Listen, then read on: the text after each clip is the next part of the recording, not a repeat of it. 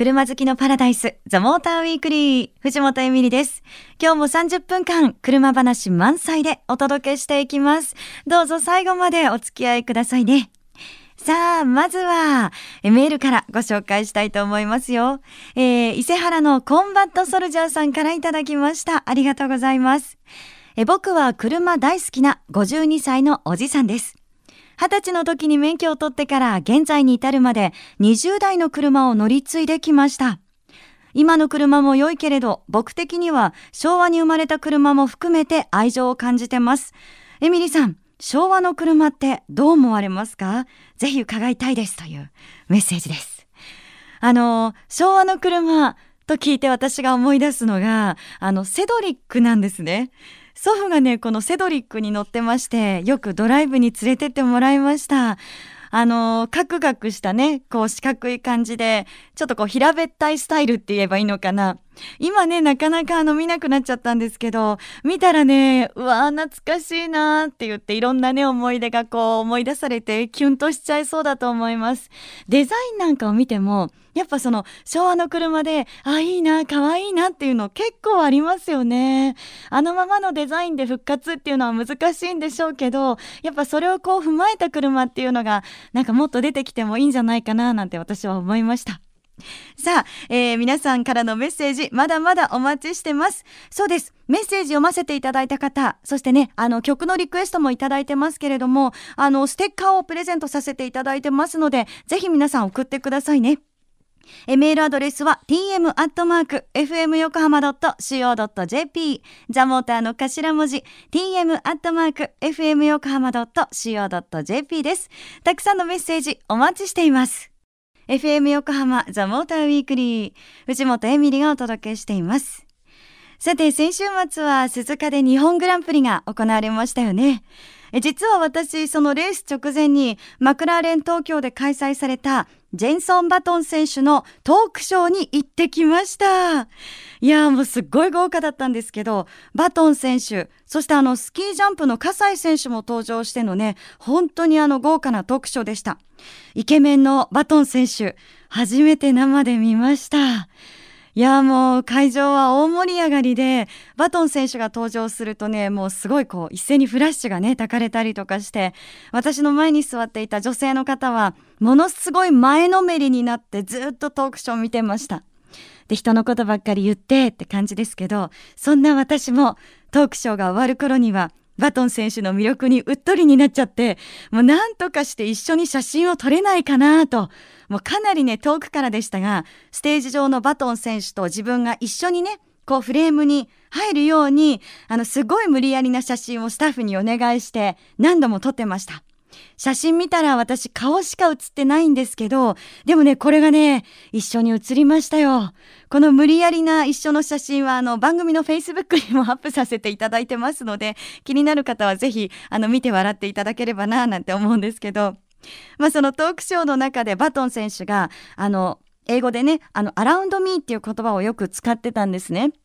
その僕の周りにいる人たち、例えば家族だったりとか、友達だったりとか、そういう人たちと過ごす時間が大切なんていうね、言葉があったりとか、あと F1 は一人ではなくってチームで戦うものだから、あのサーキットを走るのはドライバーなんだけど、その陰では数百人の人たちがサポートしてくれているとか、その周囲の人たちが支えてくれているっていうことへの感謝の言葉がすごくたくさんあって、そこがまた素敵だなぁなんていうふうに私は思いました。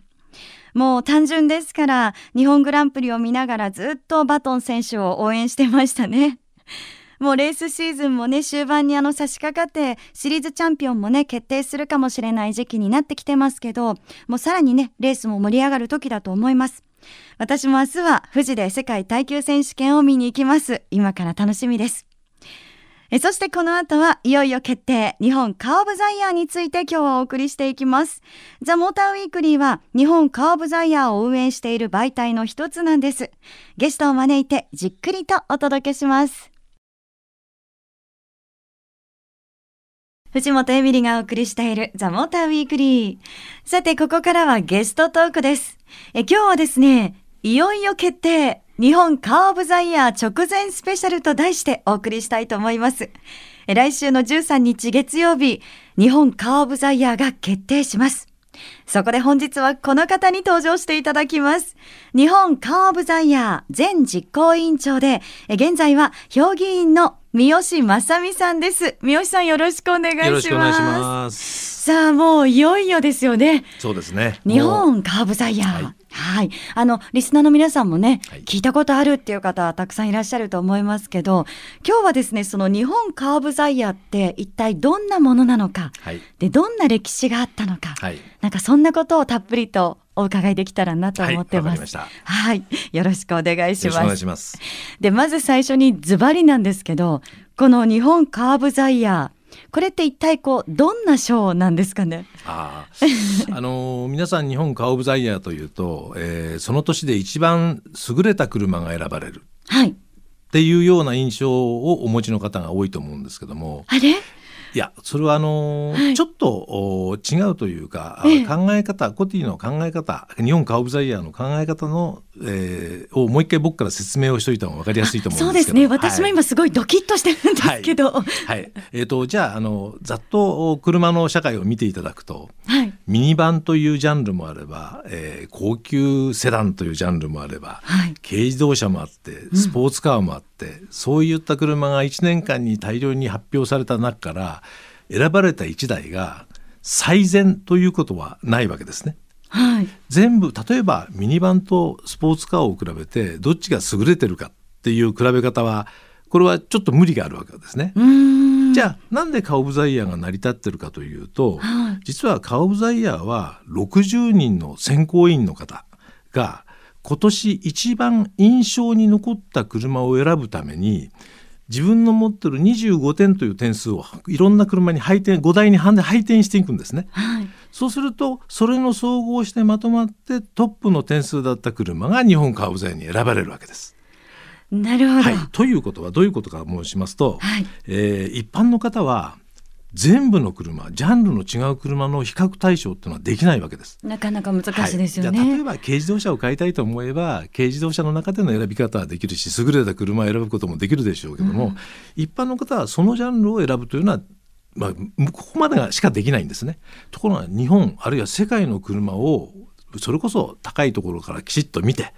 どれが一番俺の印象に残った車なんだ私の印象に残った車なんだって言ってそう言ってその年の印象に残った残った車ベストワンベストを選ぶというのが日本カー・オブ・ザ・イヤーなんです。じゃジャンルをも超えて最もそのインパクトがあった印象に残った車そ、ね,、れぞれの60人の選考員の形の印象に残った車の、えー、点数の足し算をすると日本カーブザヤが選ばれると。なるほど、はい、あの前から私ズバリお伺いしたかったんですけど、はい、まあ、最も印象に残った車で、日本カーブザイヤー選ばれますよね。はい、選ばれます。で、その称号がつくとその車ってやはり売れるんですか、うん、それはあのね 非常にいい質問ですね。本当ですか？ありがとうございます。えー、最量販車種が最も印象に残ったということであればそれは売れるでしょうね。はい、ところが印象に残る車というのは最も量販されている車でないことが多い、はい、要は個性の強い車だったりあるいは皆さんがちょっと買うにはちょっと早すぎるかなって新しい技術だったり要素を持ったりした車が選ばれることが多いですよね。うんうん、そうするとカーオブザイヤー日本カーオブザイヤー受賞者イコールさ、えー、とっても売れる車とはならない場合が多いですね。なるほどそうかそこイコールにはならないんですね、はい、イコールになる年もそので車によってはあります、はい、でもイコールにならないことの方が多いですねああ、なんか過去にはねプリウスとかフィットとかももちろん受賞してましたので、はい。はい、なんかそうなのかなと思ったら、はい、そうじゃなくてその個性が強いというかそういった車もたくさん受賞されてるってことですね。そうですね。個性の強い車から受賞していく、今おっしゃったフィットだとか、えー、プリウスだとかという量販車が選ばれた場合はそれはカウザへの称号をつけた非常に多く売れた車ということになりますけれども。はい、あの三好さんは本当にずっとこの日本カーブザイヤーを見てらっしゃるというか、はい、えあのすごく長く見守っていらっしゃいますけれども、はい、そんな中でこうこれまでその受賞した車の中で一番こうなんだろうエポックメイキングというか、なんかこう印象に残ってるっていうのあります？えー、あえて言えばやはり去年の、ええ。ー、ゴルフセブン。お最近ですね。はい、えー、インポートカーで、えー、カーオブザイヤーを取るっていうことが実際に起きるとは僕は正直思ってなかったんで、えー、これは非常に驚きましたね。しかも圧勝でした。でこれには実は前振りがあってですね、えー、2010年にホンダの CRZ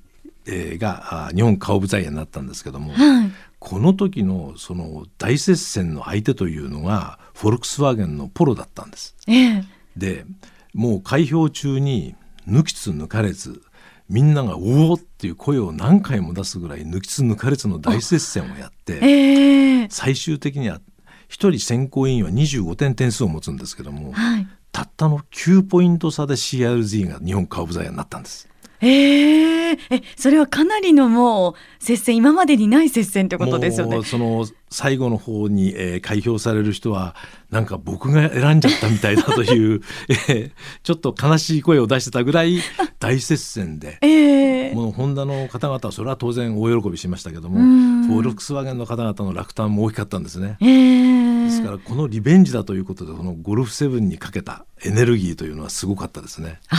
はい、じゃあもう去年そのゴルフセブンが選ばれた時はうわーっていう盛り上がりが正直僕も嬉しかったですね。あそうなんですか。はい、ええー、あの今年もねそれぞれのそのあの昨年からでしたっけ？こうジャンルを絞った賞っていうのも設立されてたんですよね。はい、そうですね。あの、はい、去年から始まったんですけれども、えー、部門賞というのが設けられまして、はい、イノベーション部門賞イノベーション部門賞というのはこれは環境とか安全とか、えー、その革新的な技術を持った車を選ぶという賞ですね、うん、去年はアウトランダーの PHEV 三菱ですね、はい、これが選ばれました。それからエモーショナル部門というのがあってこれは秀でたデザインだったりドライブフィールを持った車。というので、えー、去年はマツダのアテンザが選ばれて、はい、それからスモールモビリティ部門というのがあってこれは、えー、軽自動車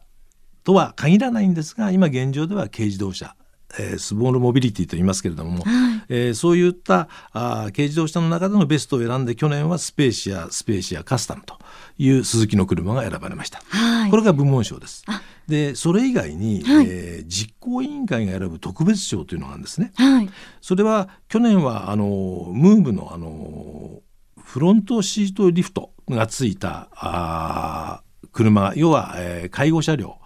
というのが選ばれたんですけれども、はい、えー、その車は、えー、選ばれたそれは何かというと特別な、まあえー、その車両だけではなくそのモビリティに貢献したことだったり、あるいはあいろんなそういった施策だったりイベントだったり人でもいい功労者でもいいんですね、はい、そういったようなものを日本実行委員会実行委員の皆さんが話し合いを持って決めるというのはその特別賞なんですね。ああ人でもいいっていうのもすごいですよね。ね今年は何が選ばれるか、その車じゃないかもしれないですけども、ね、ちょっと楽しみですね。そういうのを聞くとねやっぱりそのはい、あの部門も楽しみになりますし、そ、ね,、して何といっても今年は日本カーブザイヤーどの車が受賞するのか、はい、13日を私も楽しみにしたいと思います。私も一緒に楽しみにしたいと思います。はい、え本日のゲストはえ三好正美さんでした。どうもありがとうございました。お届けしてきましたザ・モーターウィークリーいかがでしたでしょうか？さあ、メールいただいてます。えー、こちらはラジオネームパタリロ2さんですね。ありがとうございます。えー、藤本さんこんばんは。公開収録をやるんですね。え前回は仕事の関係で行かれなかったのですが、今回は行きますよ。車全般も大好きなので楽しみにしています。もちろん、藤本さんのトークもですよというメッセージ ありがとうございます。そうなんです。公開収録。いや、私もね、すごく待ち遠しいんですけど、11月の8日土曜日に行います。横浜の日産スタジアム前中央広場にて、モーターウィークリー公開収録、今年も開催します。ニコルオーナーズデイというイベントの中で行われるんですが、あの、入場無料ですから、皆さんぜひ遊びに来てくださいね。時間や詳細などはまた決まりましたら番組でお伝えさせていただきます。さて、ザ・モーター・ウィークリー。今日の放送は翌週には番組サイト、ザ・モーター .jp にアップされます。ぜひチェックお願いいたします。えそして LINE アットにザ・モーター・ウィークリーのアカウントを始めてます。番組情報などを発信してますので、友達登録もよかったらしてくださいね。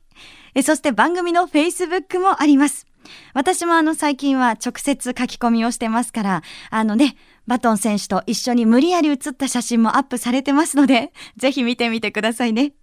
さあ、そして皆さんからのメッセージお待ちしています。メールアドレスは tm.fmyokohama.co.jp ザモーターの頭文字 tm.fmyokohama.co.jp です。もう何でもメッセージ結構です。採用された方には番組のオリジナルステッカーをプレゼントいたしますので、どしどしお寄せくださいね。えー、それでは皆さん、良い休日ドライブを。ザ・モーター・ウィークリー。お相手は藤本エミリでした。また来週